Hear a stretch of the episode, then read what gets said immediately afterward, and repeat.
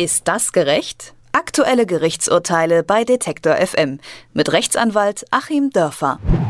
Ein Blog ohne Fotos kann ganz schön langweilig aussehen. Wer aber nicht selbst zur Kamera greifen will, muss seine Bilder irgendwo anders herbekommen. Zum Glück gibt es viele Fotografen, die ihre Bilder kostenlos zur Verfügung stellen. Die oftmals einzige Bedingung ist dabei die Einhaltung der sogenannten Creative Commons Lizenz.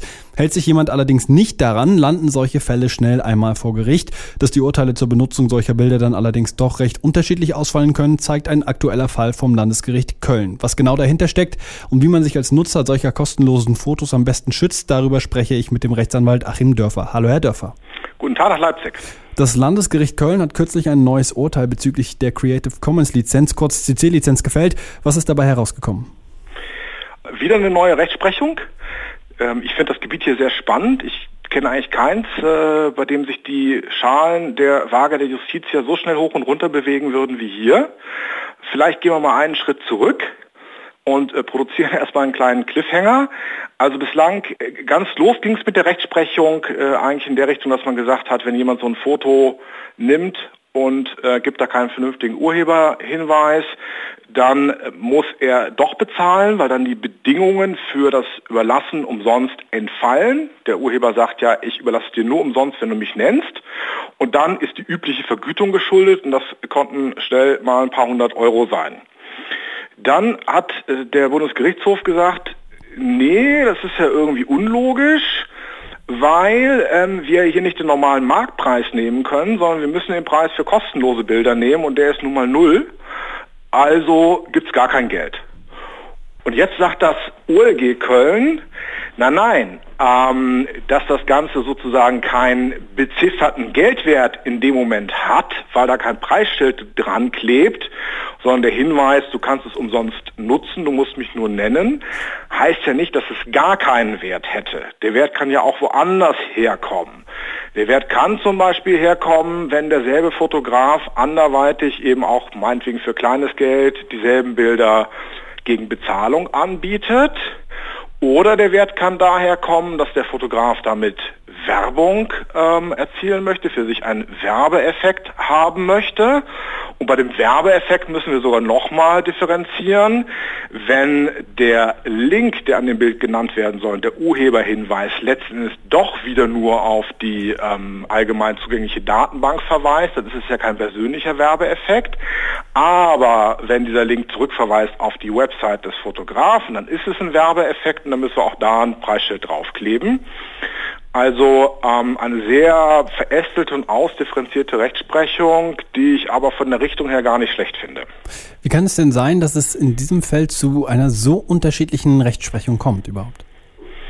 Ja, das ist eben ganz, ganz schwierig, weil das Ganze ähm, überhaupt nicht in die hergebrachten Ziegel- und Mörtel-Kapitalismus-Vorstellungen reinpasst. Wir haben hier eben wirklich eine digitale Welt, bei der Dinge im Sinne von tauschbare Währung umsonst sind.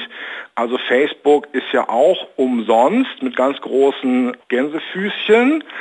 Aber es hat natürlich einen Wert, sonst wäre Facebook ja nicht ein derartig wertvolles Unternehmen. Also wir können das ganz schlecht mit einem Preisschild fassen, aber natürlich findet sowas wie Business statt äh, im Internet und auch digital. Und deswegen, weil man das so schwer zu fassen kriegt, müssen wir immer wieder anpassen, immer wieder nachjustieren. Und das ist ja auch schön, dass so eine Art ewige, ähm, sehr weite Diskussion in der Rechtsprechung stattfindet die dann auch die Rechtslage und die, die Genauigkeit der Rechtslage weiter verbessern kann. Wenn ich als Nutzer von so einem CC-Foto jetzt die Daten alle richtig angebe, oh, dann bin ich eigentlich ja auf der sicheren Seite, oder? Genau, das war auf der sicheren Seite. Die ähm, Rechtsprechung war zuletzt sogar so nutzerfreundlich, dass ähm, eben auch äh, tatsächlich dem Ganzen gar kein Wert beigemessen wurde, ich eigentlich gar keinen Schadensersatz für die Nutzung zahlen musste. Ich musste dann nur die Anwaltskosten übernehmen, das in jedem Fall. Die Benutzung blieb eben, wenn ich den Urheberhinweis nicht mache, bleibt sie ja rechtswidrig. Ich muss also einen eingeschalteten Anwalt, den muss ich bezahlen, aber ich muss eben nichts für das Bild bezahlen. Jetzt ist die Rechtsprechung wieder ein bisschen weniger nutzerfreundlich geworden, dass man sagt, naja, wenn wir irgendwo anders hier einen Wert ableiten können, da muss der Nutzer doch was zahlen, aber man ist als Nutzer nach wie vor sicher, wenn man den Hinweis auch am Bild gleich macht. Dazu gibt es ja auch Rechtsprechung. Es muss nicht auf dem Bild sein. Das haben wir inzwischen auch alles geklärt. Aber es muss eben direkt dran sein und nicht irgendwo ganz woanders. Dann ist man auf der sicheren Seite. Und um daran gleich nochmal die Position des Fotografen äh, anzuschließen, ähm, der muss natürlich auch genau aufpassen, was er tut. Also der Fotograf wäre gut beraten, wenn er Fotos anbietet, umsonst tatsächlich auch auf einer eigenen Website ein paar ähnliche Sachen mit Preisschild zu haben, damit er dann bei einer Urheberrechtsverletzung in der Lage ist, dem Ganzen auch einen Preis zu geben. Das darf natürlich nicht überzogen sein. Ähm, und äh, der Fotograf, wenn er wirklich gegen diese fälschliche Benutzung vorgehen möchte, gegen die Nichtnennung seines Namens, sollte dann eben auch zurückverlinken auf seine eigene Website, wenn das möglich ist nach den allgemeinen Geschäftsbedingungen dieser Datenbanken, weil man dann eben sagen kann, jemand, der den Fotografennamen nicht nennt, der ähm, schadet eben, weil dieser Werbeeffekt entfällt und dann ist man als Fotograf auch nicht ganz rechtlos. Hat sich denn dann damit auch wirklich getan oder gibt es da für Nutzer und Fotograf vielleicht auch noch andere Fallstricke, die man berücksichtigen muss? Ja, es ist natürlich äh, immer schwierig dann auch, weil ja das Urheberrecht eine ganze Kette ist. Ich muss mich ja umgekehrt als Nutzer auch verlassen können auf äh, den Fotografen, dass er dort nicht Dinge abbildet, die nun wiederum ihrerseits geschützt sind. Da kann ich mir also so, wie ich mir einen Software-Bug einfangen kann, kann ich mir da so einen Urheberrechts-Bug einfangen. Ähm, wenn nun ein Picasso da abgebildet ist auf dem Bild und ich merke das nicht und die äh, Picasso Foundation kommt dann und möchte da irgendwelche abstrusen Lizenzgebühren von mir haben. Das kann natürlich passieren und die Fallstricke ähm, sind wirklich im Kleingedruckten. Da kann man echt nur raten, ähm, auch mal diese Bedingungen zu lesen. Die sind teilweise abenteuerlich und auch sehr, sehr vorteilhaft für diejenigen, welche solche Datenbanken anbieten, weil ähm, ich glaube, wir hatten sogar in dieser Sendung mal bei Adobe, äh, da geht es auch sehr, sehr weit und sehr problematisch.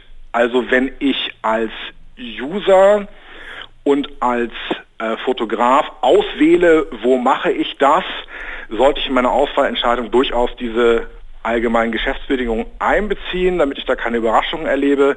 Genau bei Adobe war es nämlich so, dass dort die Fotos nicht für politische Zwecke genutzt werden dürfen. Da rechnet man nun gar nicht damit. Ähm, aber da kann man halt als kleiner ehrenamtlicher Politiker vor Ort, der vielleicht zum Sonnenuntergang neben seinem Parteilogo pappen will, kann man unheimlich auf die Nase fallen. Also Tipp an die Nutzer, unbedingt das Kleingedruckte lesen lesen und wirklich vergleichen. Also mal, äh, man kann echt damit rechnen, äh, dass auch je nachdem, ob nun die Unternehmen, die sowas anbieten, USA oder Europa angesiedelt sind, da ganz, ganz unterschiedliche allgemeine Geschäftsbedingungen sind. Und dann ist es ja mal gutes Recht, mir das Beste auszusuchen. Wer kostenlose Fotos von fremden Fotografen nutzen möchte, sollte auf die ordnungsgemäße Verwendung achten, wie man sich verhalten sollte, wenn doch mal was schief geht. Das hat Rechtsanwalt Achim Dörfer erklärt. Vielen Dank für das Gespräch. Ich danke Ihnen. Ist das gerecht? Aktuelle Gerichtsurteile bei Detektor FM mit Rechtsanwalt Achim Dörfer.